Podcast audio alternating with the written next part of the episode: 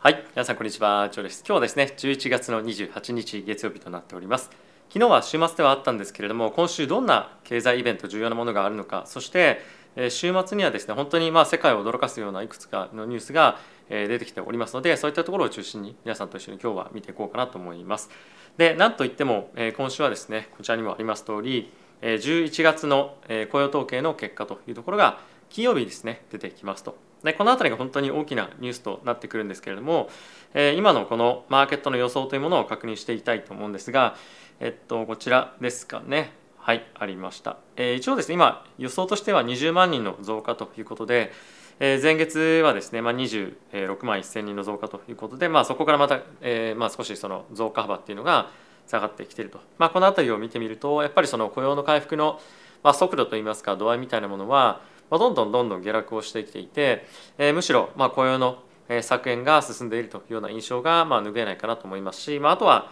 失業率というところも今後、まあ、上昇してくると思いますので、えー、徐々にまあリセッションというようなフェーズに、まあ、本当にこういったところを見ても入ってくるというような状況になってくるかと思います。で今後は、えー、悪い数値が出れば出るほど今後利上げ幅っていうところがですね縮小していくんじゃないかっていう期待からマーケットがまあ上がるというか支えられるような状況になると思うんですけれども、まあ、その環境がいつまで続くかっていうのは、まあ、少し以前から申し上げている通り、まあ、疑問というか注意をしてみておかないといけないと思うんですよね。というのも今やっぱりグローバルでまだまだ引き締めが進んでいるというところに加えて結構やっぱ政治状況そういったところが不安定になってきておりましてグローバルでのまあ景気後退が思った以上に加速的に特にヨーロッパの方では進んでいるということもあるので企業の業績とかっていうところが想定以上にどんどんどんどん切り下げられていてそれが株価へのインパクトどれぐらいあるのかっていうのはですね今後のま大きな2023年のトピックの一つにはなってくるかなと思います。やっぱり金融引き締め、まあ、そこが大きなポイントにはなる一方で2023年のトピックの中でもえ、まあ今のところはそんなに大きな重要視されているようなトピックではない、まあ、その企業の収益がどのタイミングでどれぐらい重要視されてくるのかっていうのは、まあ、一つ面白い見ておいた方がいいポイントなんじゃないかなと思いますと。でそれ以外に今週どんなイベントがあるのかっていうのを一応確認をしておきたいと思うんですけれども、まあ、月曜日にはそんなに大きなイベントがあるというわけではないんですけれども、まあ、ニューヨークの FED の、えー、まあウィリアムさんのですね、まあ、スピーチがあったりですとか、まあ、あとは、火曜日につきましては、えー、まあ景況感指数ですね。コンシューマーコンフィデンス。この辺りはまあ一つ、まあ、見ておいてもまあ悪くはないかなという感じはあるんですけれども、まあ、やっぱりまあ金曜日の雇用統計と比べるとまあ少し劣るかなというふうにはまあありますかね。はい。まあ、あとは木曜日えこれはかなりまあ重要なんじゃないかなと思うんですけれども、えパーソナルコンサンプションエクスペンディチャーこれはまあ FED が重要視して見ているえ物価の指数ですねこの辺りはかなりマーケットが注目してくるんではないかと思いますし、まあ、あとは FED の関係者のコメントっていうのもえこの木曜日のタイミングで、えまあ、いくつか出てくるとでこの辺りは非常に注目をされると思うのでえこの辺りのコメントそして木曜日の PC そして金曜日の雇用統計この辺りを今週は注目をして見ていきたいかなと思っております。えおそらくこのえー、まあ12月の頭のイベントそして12月の14日に終わります FOMC で、まあ、今年はですね大きなイベントっていうのは、まあ、結構終わると思うんですよね。まあ、なのでその辺りで、えー、一旦はちょっと株式の投資みたいなところの、えー、まあ注目度というか、まあ、リクイリティみたいなものも含めて、えー、一旦は止まるんじゃないかなと思うので、まあ、あと2週間ですね残すところ、まあ、あの実質はまあ1か月くらいは、今年ありますけれども、まあ、あと2週間3週間株式マーケットを集中して見ていきたいと思いますし、まあ、これが終わってくることによってまた2023年の予想みたいなものもさらに出てくるんじゃないかなと思うので、まあ、そういったところへの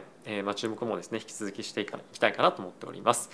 はい、で、えここからですねグローバルに、まかなり今話題になっているニュースをですね皆さんにご紹介していきたいと思うんですが、えその前にですねこのチャンネルは FXGT のスポンサーでお送りをしております。FXTT はですね概要欄の方のリンクから口座開設していただきますと今ですね、まあ、1万円分の取引ボーナスというのがもらえたりですとかあとはあの解説していただくと、まあ、株為替コミュニティそして仮想通貨の取引がまあ一つの口座でできるプラットフォームとなっておりますと。あとは11月の28日ですねこの動画を撮影しております日本時間の11時だったかなからエントリーが開始されるということなんですけれども何のエントリーかっていうと FXTT がですね3周年を迎えて取引の大会を開催しますとでこれは取引の、まあ、賞金総額というものが、まあ、3000万円ですね、かけて、えー、戦う、まあ、取引バトルみたいなものになってるんですが、まあ、1位の賞金が500万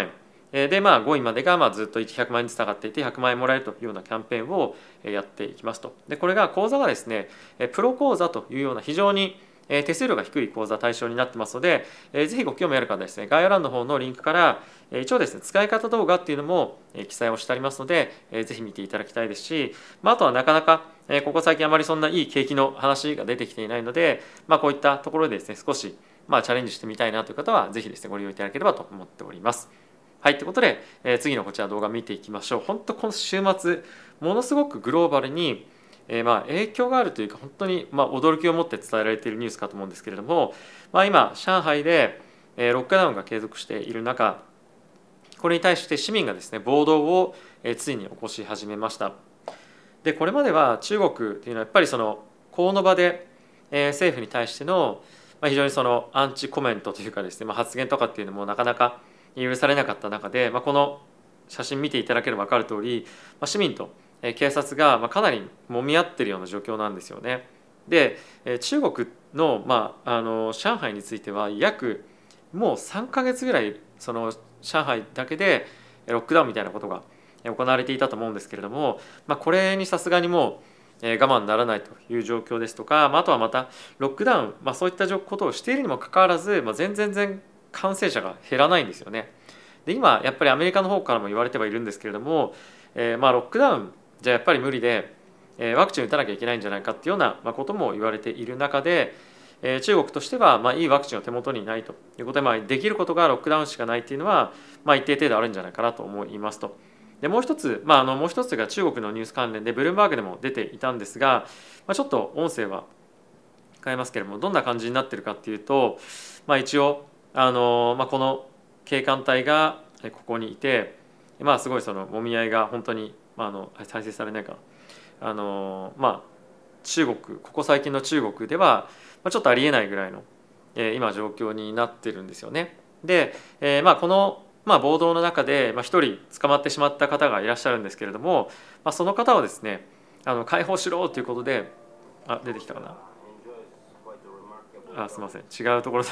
の映像が出てしまいましたね、はい、あの捕まってしまった方がいてその方を解放しろということで、まあ、刑務所の前に、まあ、人々が押し寄せたりとか、まあ、以前であればそんなことするともう本当にすぐ、まあ、捕まえられてしまうということもあって、まあ、そういうことってあまりなかったと思うんですよ。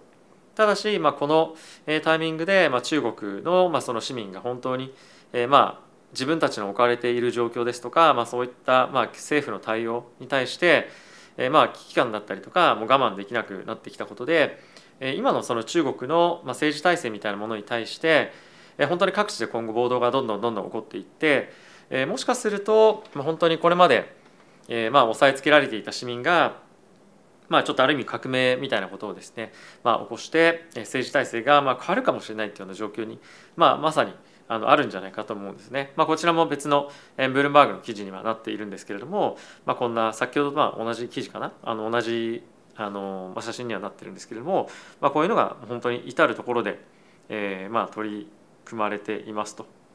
で、えー、まあこれは株価にとってやっぱり中国という観点で、まあ、中国の株価という観点で、まあ、すごくやっぱりマイナスだと思いますし、えー、このような混乱の状況の中人々がまあ積極的にまあ、その消費に何かお金を使うみたいなことすら、まあ、すごくやっぱり難しくなると思うんですよね。でかつやっぱりその仕事に向かう、まあ、そういった中でも特にやっぱり上海については、まあ、すごくなんかその仕事をしてるよりもデモに行ったりとかっていうような状況にも今後なってくるんじゃないかなと思ったりもするので政治的にも経済的にも、まあ、中国を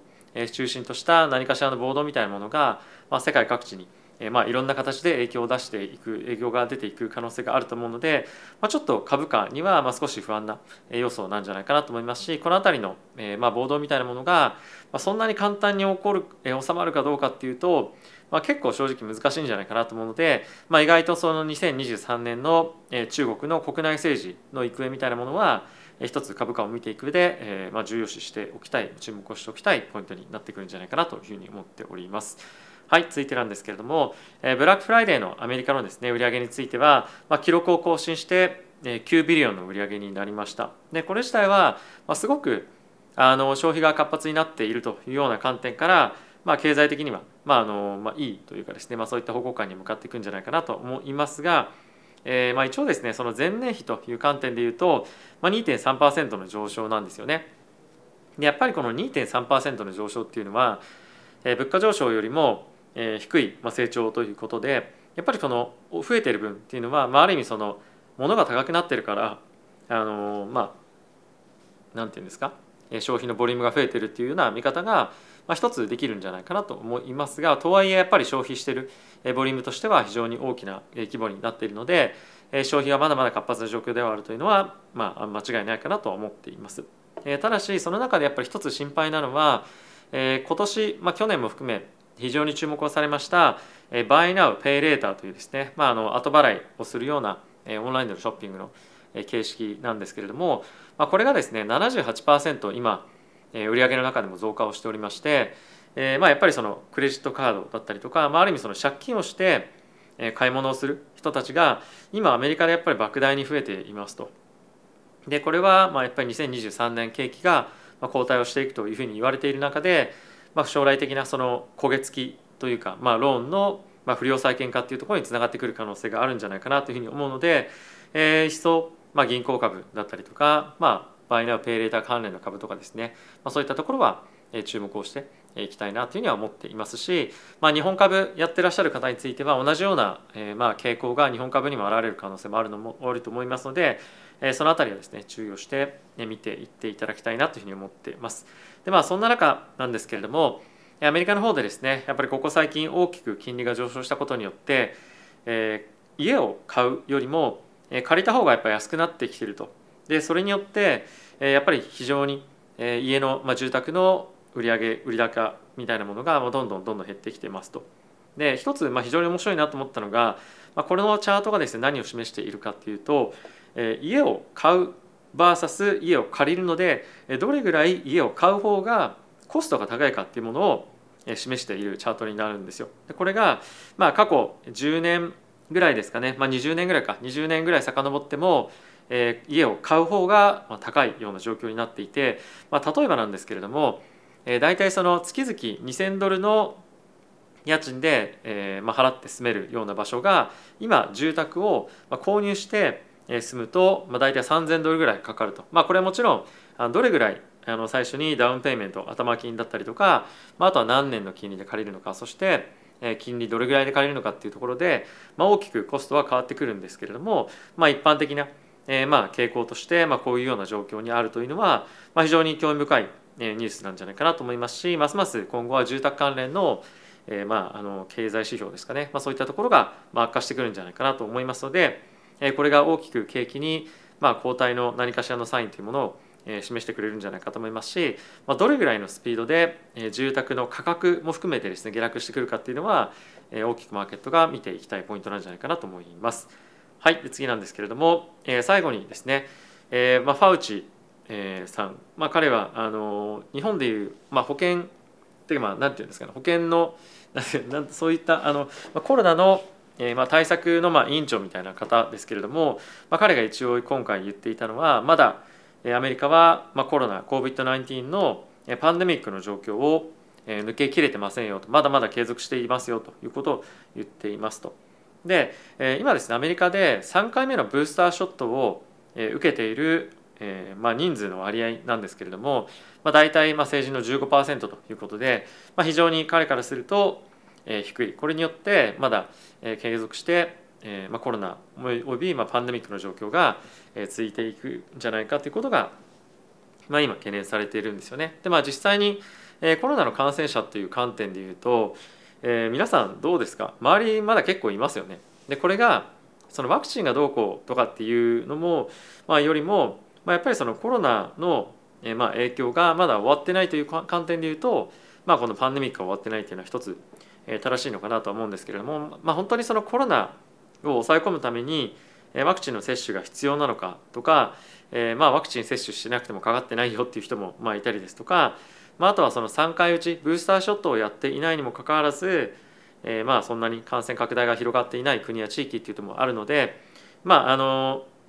実際問題何が一番まあ、いいのかとか何が一番効くのかみたいなものは、まあ、僕のあの知識の範囲だと正直判断できないなという状況ではあるんですけれどもやっぱりグローバルで見てみと見ると、えー、このような発言も出てきているとか、まあ、あとは、えー、まあそれによって、えー、まあ中国みたいな感じになってしまうところもあったりあとはそれがそれに対してどういうふうに政府が対応していくのかっていうのもかなりまあ違ったりもするのでまあ何とも言えないんですけれども引き続き2023年につきましても、まあ、このコロナだったりとかあとはここ最近インフルエンザ非常に下があの流行ってますけれども、まあ、そういった、えーまああのまあ、ワクチンに関連したことというか、まあ、そういったところがですね引き続き、まあ、注目をされるような年になっていくんじゃないかなというふうに思っております。はい、ということで皆さんいかがでしたでしょうか。えー、今日の中の本当のニュース、えー、何よりもやっぱり僕は驚いたのは中国のニュースですね。え皆さんもおそらくツイッターだったりとかあとは日本でもニュース、えー、まあ、取り上げられてるんじゃないかなと思うんですけれども、まあ、今まで本当に、え政府に対して、まあ、目をつぶっていたというかあの口をつぐんでいた、えまあ、一般市民の人たちが、ま、本当に今立ち上がったというかあの大きく、ま態度を変えてきたことにまず驚きを覚えていますし、えまあ、ここまで、え来たことによって、え政府がどういうふうに対応するのかそして、えまあ、今上海を中心としたえまあ、こういった暴動にはなってますけれども、まあ、これがどのぐらいの規模でえ違う都市にも波及をしていくのかこの辺りが今後え注目をしておきたいポイントかと思いますし、まあ、やはり中国経済成長がもう本当にもう目覚ましいものになっていますけれども、まあ、こういったところを受けて、えまあ今後、まあ、そういった観点でもまあどうなっていくのか、まあ、あとはやっぱり政治が変わることによってどれぐらいのそのインパクトもしくは混乱みたいなものが中国に現れるのか、まあ、そういったところもえー、まあ、見ておきたい、えー、ポイントになってくるんじゃないかなと思います。はい。ということで皆さん今日も動画ご視聴ありがとうございました。また次回の動画でお会いしましょう。さよなら。